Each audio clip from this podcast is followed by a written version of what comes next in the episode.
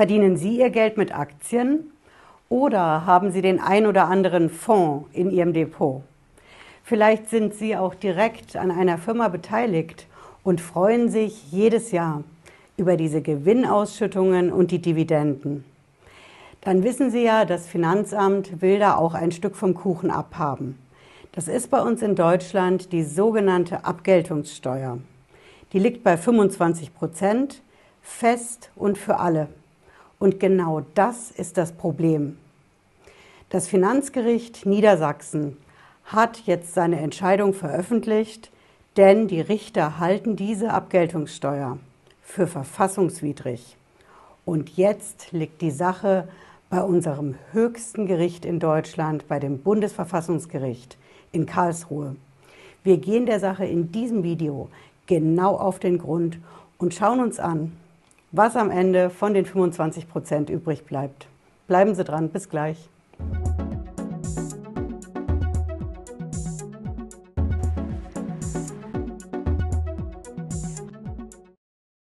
Hallo und herzlich willkommen. Ich bin Patricia Lederer. Ich bin Rechtsanwältin in der Frankfurter Steuerrechtskanzlei TaxPro GmbH. Ja, bei der Abgeltungssteuer, da tut sich jetzt was in 2022. Diese 25 Prozent auf Gewinne, auf Dividenden, die könnten verfassungswidrig sein. So jedenfalls sieht es das Finanzgericht Niedersachsen. Ich habe hier die Entscheidung mit dabei. Die Richter haben sich das auch nicht leicht gemacht. Die haben das ganz schön detailliert begründet. Und die sind der Meinung, diese 25 Prozent, das ist einfach nicht gerecht.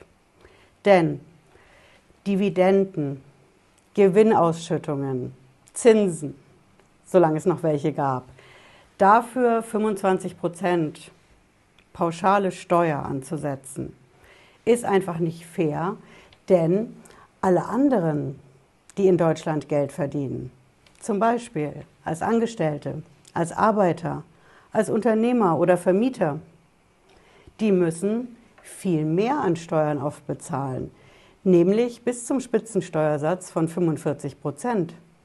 Also 25 Prozent.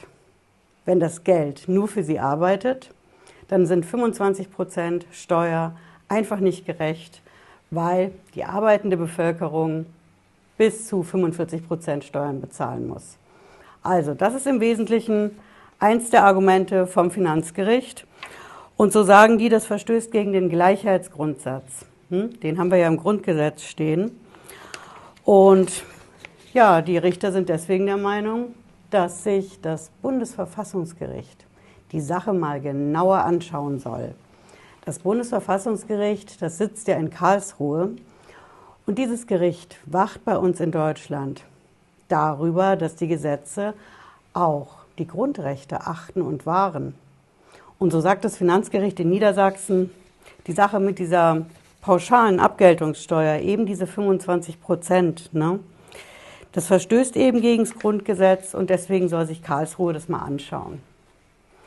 In der Steuersprache, da liest sich das so. Die Richter sagen, entsprechend der sich aus Artikel 100 Absatz 1 GG ergebenden Verpflichtung hat der siebte Senat das Klageverfahren daher ausgesetzt und holt die Entscheidung des Bundesverfassungsgerichts ein darüber, ob Paragraph 32d Absatz 1 EStG in Verbindung mit 43 Absatz 5 EStG in den in den Jahren 13, 15 und 16 geltenden Fassungen insoweit mit Artikel 3 Grundgesetz vereinbar ist.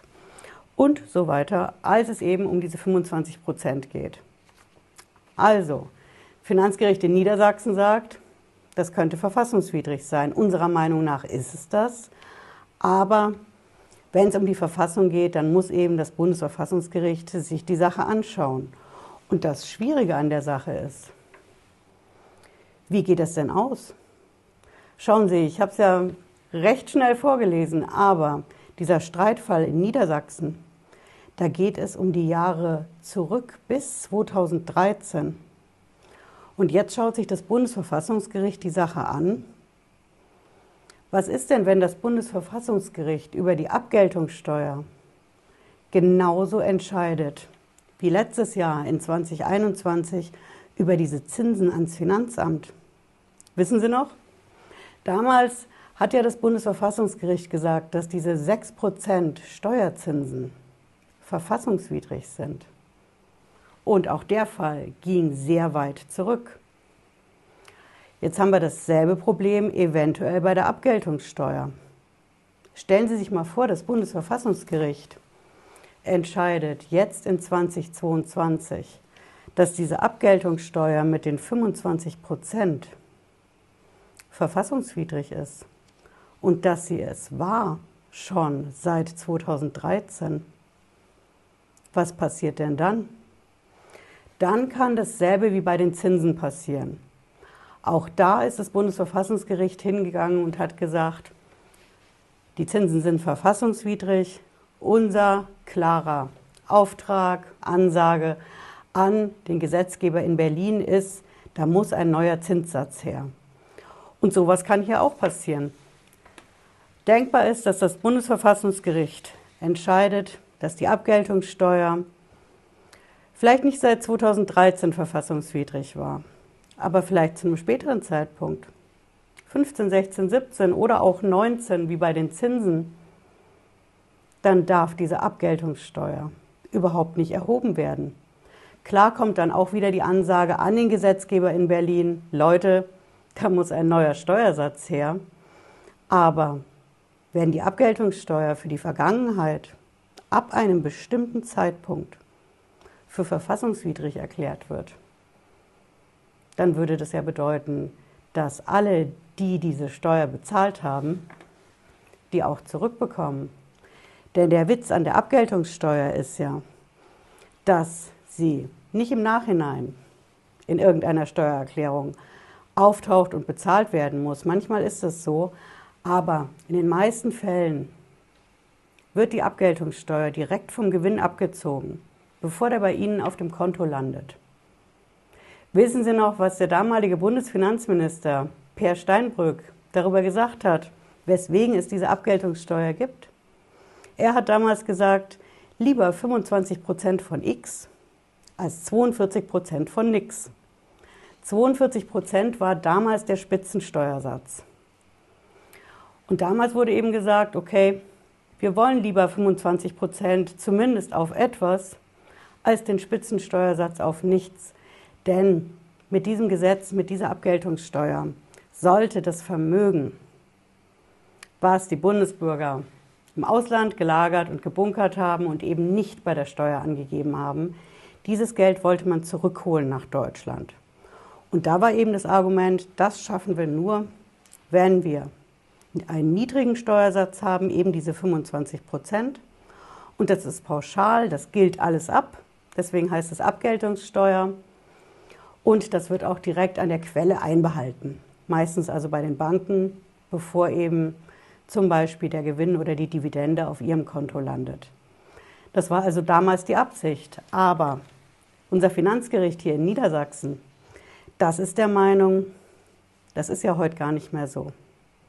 Heutzutage müssen wir das Vermögen aus dem Ausland zwar immer noch nach Deutschland zurückholen, um es besteuern zu können, aber wir haben heute dafür ganz andere Möglichkeiten. Zum Beispiel hat Deutschland mit vielen Ländern weltweit spezielle Abkommen abgeschlossen, dass nämlich die Konten aus dem Ausland automatisch ans deutsche Finanzamt gemeldet werden. Schauen Sie mein Video rein dazu, wenn Sie das interessiert.